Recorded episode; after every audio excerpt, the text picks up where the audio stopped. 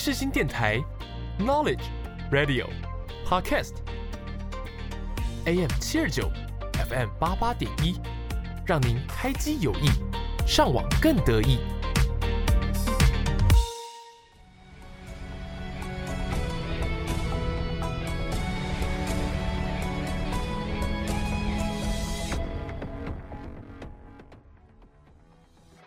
欢迎大家来到影剧历史面面观。你以为这又是一堂催眠的历史课吗？No No No！我们将会使出浑身解数，让你享受影剧，认识历史，一起发现剧中的巧思，讨论时事。就让我们开始吧。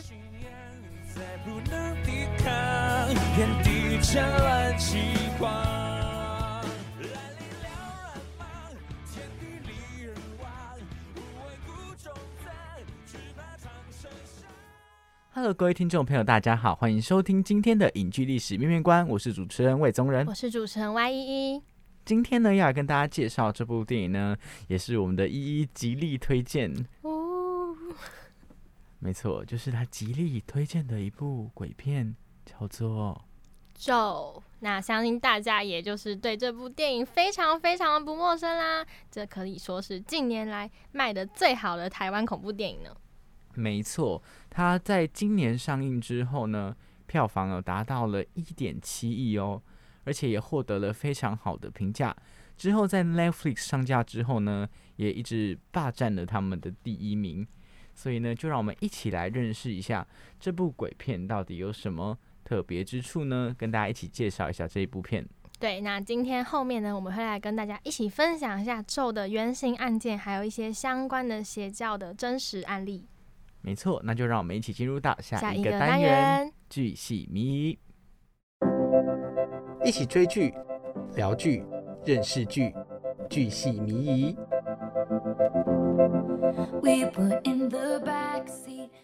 欢迎大家来到影剧历史面面观，我是主持人 Y 一，我是主持人魏宗仁。这个剧系迷的单元呢，要来跟大家分享关于这部电影的一些小小小知识。然后呢，首先这部电影呢是今年。三月份上映的电影，我相信大家对它应该都非常的印象深刻，应该有不少人都有到剧院去支持。那这部电影呢，是由导演柯梦荣所指导，由主演蔡宣燕、黄欣婷、高英轩所主演的。那这部电影呢，它其实是以一个第一人称视角，有点像是纪录片的方式来拍摄，伪纪录片的形式。没错，所以对观众来讲，很像是。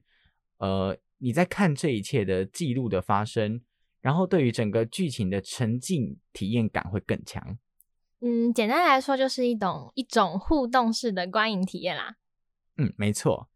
那这部电影呢，在今年七月在 Netflix 上映之后呢，也曾经呃抢进电影榜全球电影榜的第三名哦。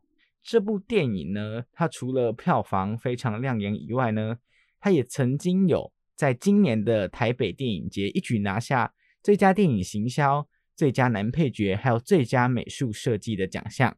那他也有获得一些国际影展的奖项，像是二十一届的瑞士纽沙特奇幻影展，还有获得他们的一些提名啊，还有乌迪内远东国际影展的也是一个提名，这样，所以它算是一部有走到国际的鬼片，那也受到国内的电影节的肯定。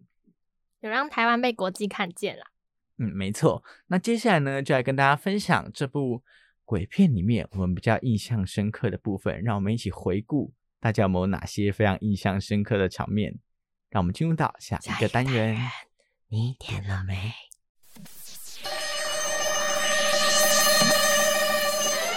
你点了没？一起发现影剧中的细节与巧思。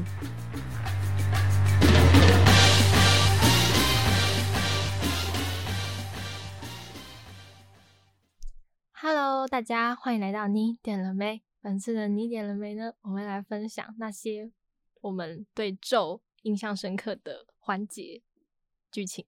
没错，那依照惯例呢，当然要是由我们的一一所开始了。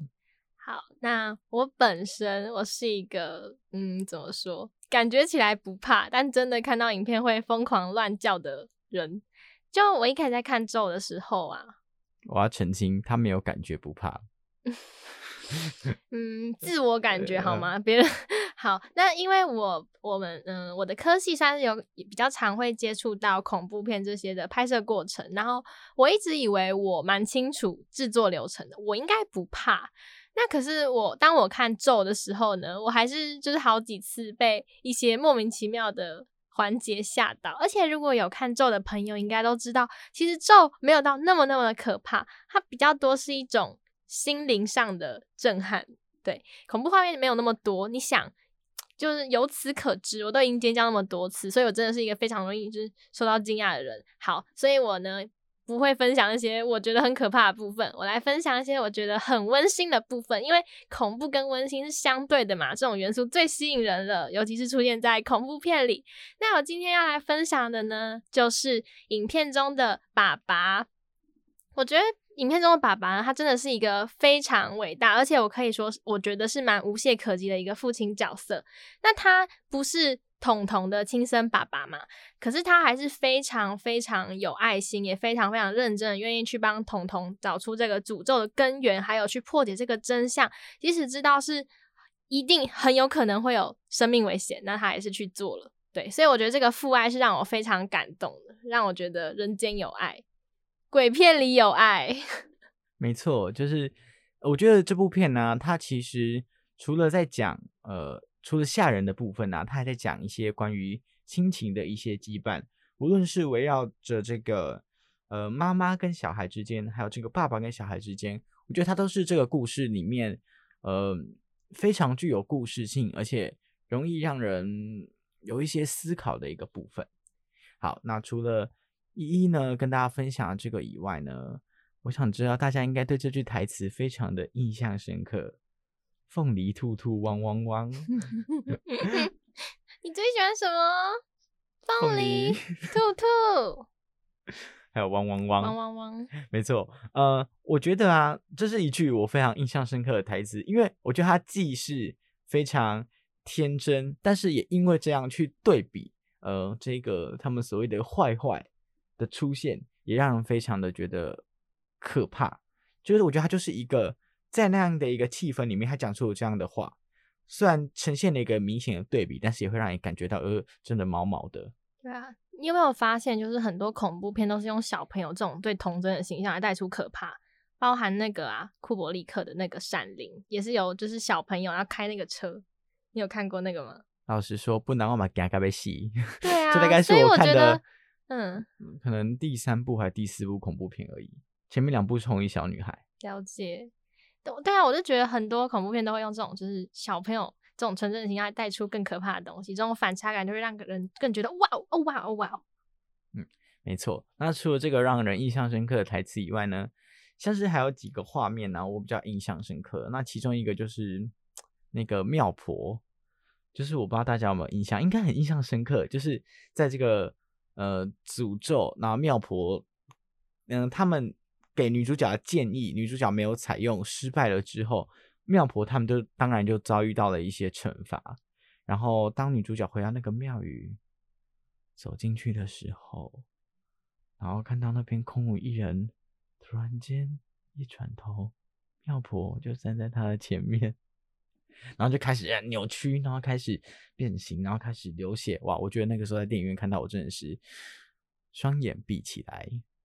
只感受声音的躁动，虽然后面我还是有看一下那个画面，就是我就属于那种看鬼片，然后爱怕，但是又有点爱看的，所以我就会从指缝看，就无效遮挡的那种。没错，那呢，再由一一来跟分享，大家分享下一个他印象深刻的部分。呃，还有一个画面就是我觉得印象深刻的部分嘛，这这只是单纯讲画面跟感受，就是爸爸跟妈妈，然后带着彤彤要去庙里。然后结果呢，就是那个收音机，然后突然就是很奇怪的声音，然后一阵错乱，然后后来还有那个医生上吊的画面。哦，你说自己在那个房间里面，嗯，然后就独自一人待在房间里，然后晚上的时候，然后灯一关，还有一点亮亮的，这时候只透出了笔电的光，只有自己一个人的时候。才会发生这样的事情。好了，不下意义了，整个人已经快，整个人已经快发疯了。没有，我没有那么胆小。呃我跟大各位听众分享啊，昨天晚上我们在对稿啊，然后这部片是一一提的，他就说：“可恶，我怎么自己对到自己吓得要死，我要赶紧去睡觉，哦，睡不着了啦，干！”没错，他就是呢被我们自己的对稿内容吓得要死，所以接下来要跟大家讲一些更恐怖而且真实发生的一些事件，让我们进入到下一个单元，有够厉害。不想面对，一起看历史，说历史，了解历史，有够厉害！欢迎各位听众朋友回到《影剧历史面面观》，我是主持人魏宗仁。我是主持人 Y 一一，欢迎大家来追踪我们的社群账号 Instagram 跟 FB。Instagram 的名称是 MSD 底线 History 底线。没错，那 FB 粉丝专业的名称呢，就是影剧历史面面观。今天要跟各位听众分享的呢是两个事件，一个呢是咒的原型故事，那另外一个呢是好多年前震惊台湾社会的日月民工事件。第一个，先来跟大家分享咒的原型故事。各位听众朋友们，准备好了吗？要来开始讲鬼故事喽。那这个咒的原型故事呢，它是发生在台湾高雄的古山区。嗯、有一个一家六口的无姓家庭，有一对父母，然后还有四个二十多岁的小孩子。有一天，家里最小的妹妹突然间就 key 档了。他说他自己是被三太子附身，然后呢，并且很坚持的说住在台北的他的姐姐会有危险。所以后来呢，他们全家人呢就赶快把那个姐姐带回高雄的老家。但是这时候很奇怪的事情发生了，这个姐姐每到晚上自己一个人睡着的时候，就会梦到她自己被性侵。那这个时间一久呢，姐姐她自己也完全吓到了，只敢在白天睡觉。有一天，一通电话响了，姐姐把这通电话接起来之后呢，也开始 key 档了。她自称自己是观世音菩萨，然后呢说要去度化众生啊，接着说要去度化众生啊，接着还开始打自己。然后呢，家人用尽各种方法带她去收经啊，带她去禅修啊，等等等等的都没有用。接下来更可怕的事情发生了，在姐姐跟妹妹的事情相继发生之后呢，他们一家人也开始陆续 key 档，开始称自己是各式各样的神明啊，什么王母娘娘啊、七仙女啊等等等等的。这时候，他们一家六口呢，开始自相残杀，可能是拿香烧对方啊，然后呢喂食啊、撒尿啊，然后会拿神主牌啊，然后东西啊、拐杖来互殴。甚至他们一家六口是拒绝进食，只喝浮水的。那这样的事情持续了一个月之后呢，其实邻居们也都不太敢靠近这个有点精神异常的家庭。直到有一天，那个姐姐她断气死亡了。直到这个时候为止，他们家里的人还觉得那个姐姐呢是被恶魔附身在她身上，死掉的呢是附在她身上的恶魔。那这个呢，就是整个咒的原型，它是一个一家六口集体中邪的事件。那这件事情呢，精神科医生认为呢，他们是全家人患上了精神妄想症。那这就是一个可以说是高雄的一个惨案吧。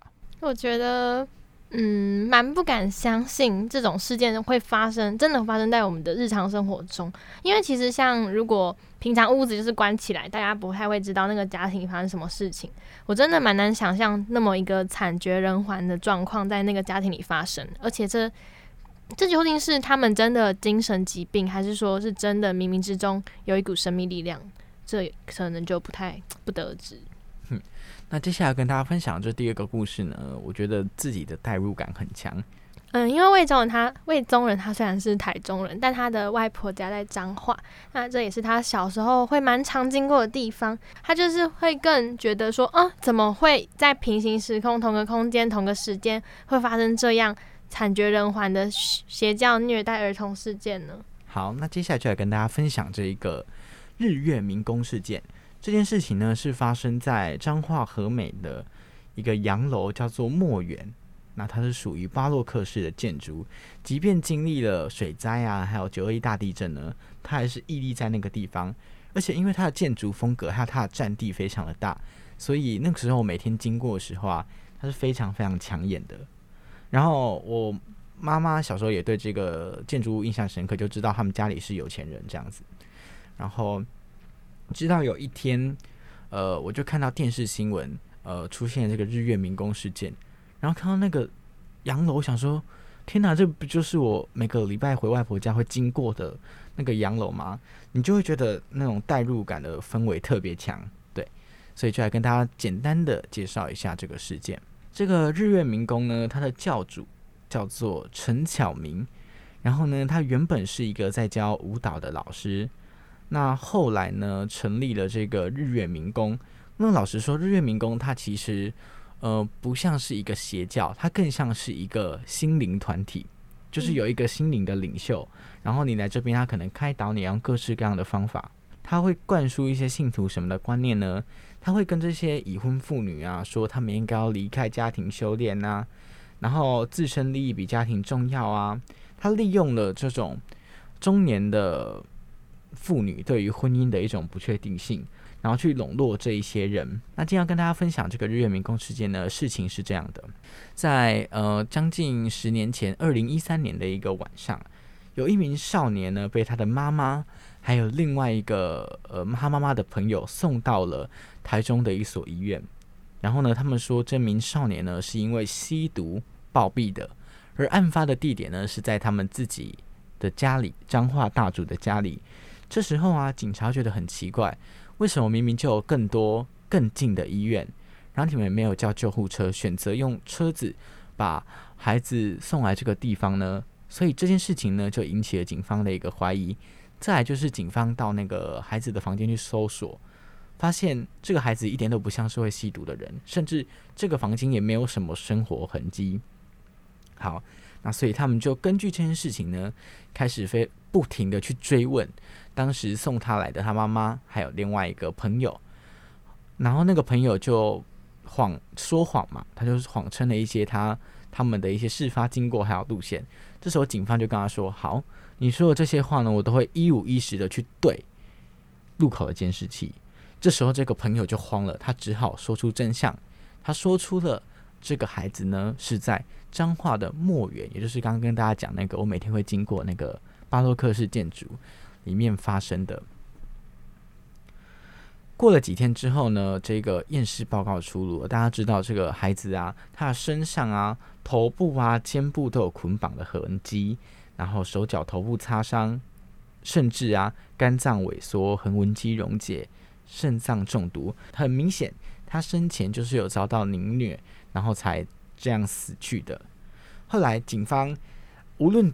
怎么侦讯这些人都找不出事情的真相，因为他们彼此的口供一致，然后都说哦不知情，根本就不知道哦，没有听到小孩子的声音，不知道有人被关在这里，等等等等的，甚至哦连他自己的妈妈呢，对这件事情也都不回答相关的问题，他必须要有他的那个教主陈巧明在现场的时候呢，才愿意回答问题，甚至会一直被陈巧明引导，然后还会一直跟他用眼神交流。所以警方就的侦办就在这里到了一个非常困难的地步，因为，呃，被侦讯的人讲出来的口供一致，但是他们一听就知道这件事情根本就不对劲，然后呢，他们又会不定时的一直行使自己的缄默权，所以导致这个案件进入到了一个非常困难的地步。后来警方是怎么突破的呢？他们决定哦，趁夜晚的时候去突袭这个墨园，然后呢，在里面呢。他们就把一些小孩子跟大人都带出来，然后把他们就是隔离，然后征讯这样子。一些不满原本就不满日月民工的小孩子，他们呢就把一些事情的真相讲出来。他们就说有看到这个詹姓少年遭到挨打，而且叫得很凄惨，甚至这个教主他全程是在场的哦。后来警方才知道，原来这个。教主他不仅对于这个孩子有虐待的行为，甚至还跟成员们一起串供，才导致警方的侦办这么的困难。嗯，所以后来这个判决出炉之后呢，大家就知道哦，这个孩子真的是他被他自己的妈妈带到了这一个日月明宫的地方。然后由于发生了一些冲突，应该说在大人们的视角里面，他们觉得这个孩子是不服管教的，甚至那个孩子可能一气之下讲出了说：“对啦，我就是有吸毒啊之类的这种话。”所以导致这个孩子被他们呢用衣架啊，然后被竹用竹子打，甚至哦，他说那个时候啊，他们在三十分钟内就打断了五根竹子。天哪！没错，然后这个孩子曾经说要见那个教主的最后一面，后来他们才知道说，哦，原来这个孩子可能这是一个他的求救讯号了。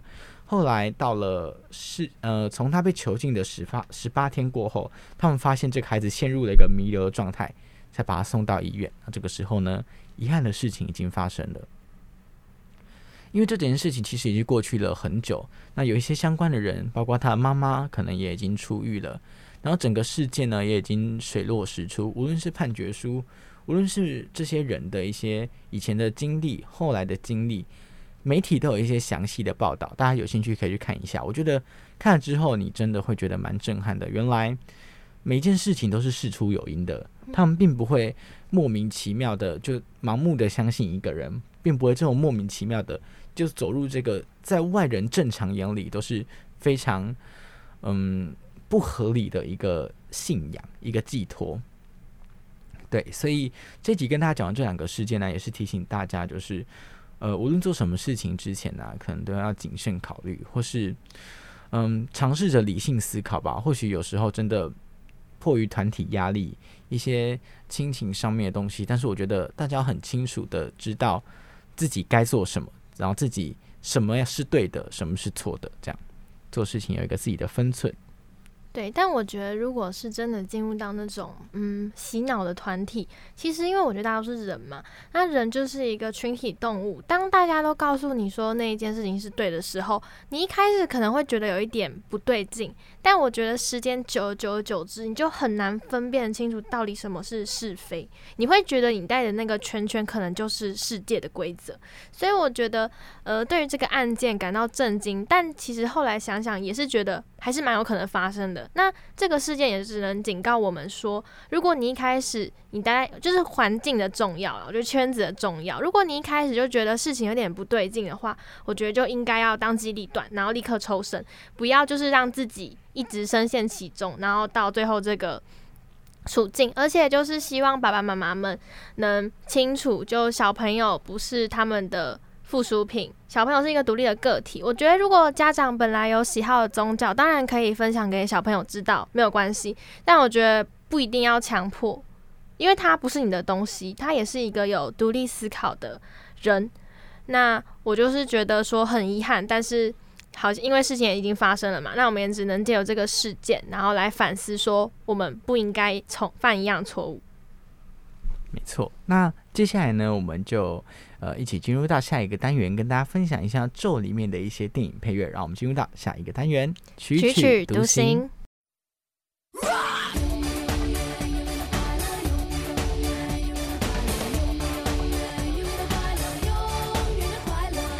能大声唱歌就是永远的快乐。我是阿妹张惠妹。你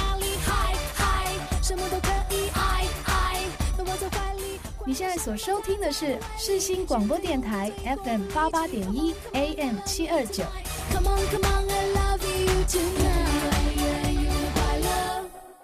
欢迎各位听众朋友回到影剧历史面面观，我是主持人魏宗仁。呃，在这个曲曲独行单元里呢，要来跟大家分享一首这个咒里面的配乐，这个配乐叫做《黑暗的温暖》，那就一起让我们来欣赏这首歌吧。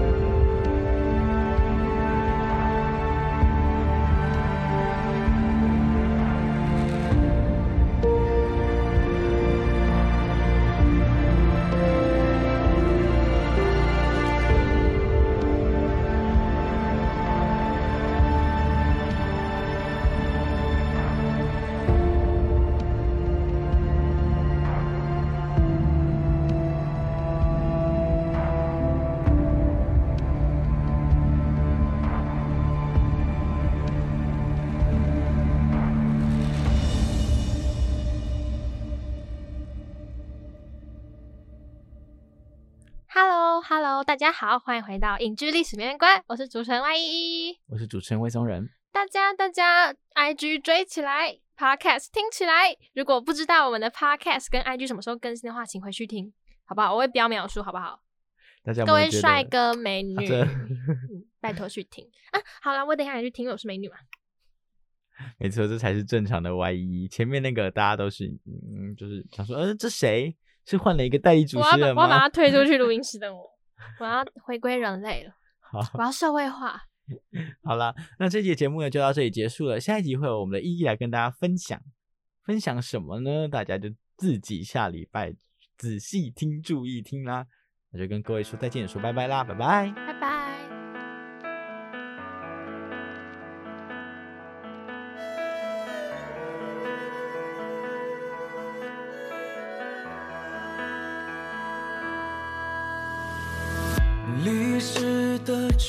重叠叠，壁画的判词虚贴，连春草里千丝万缕的情书殷切。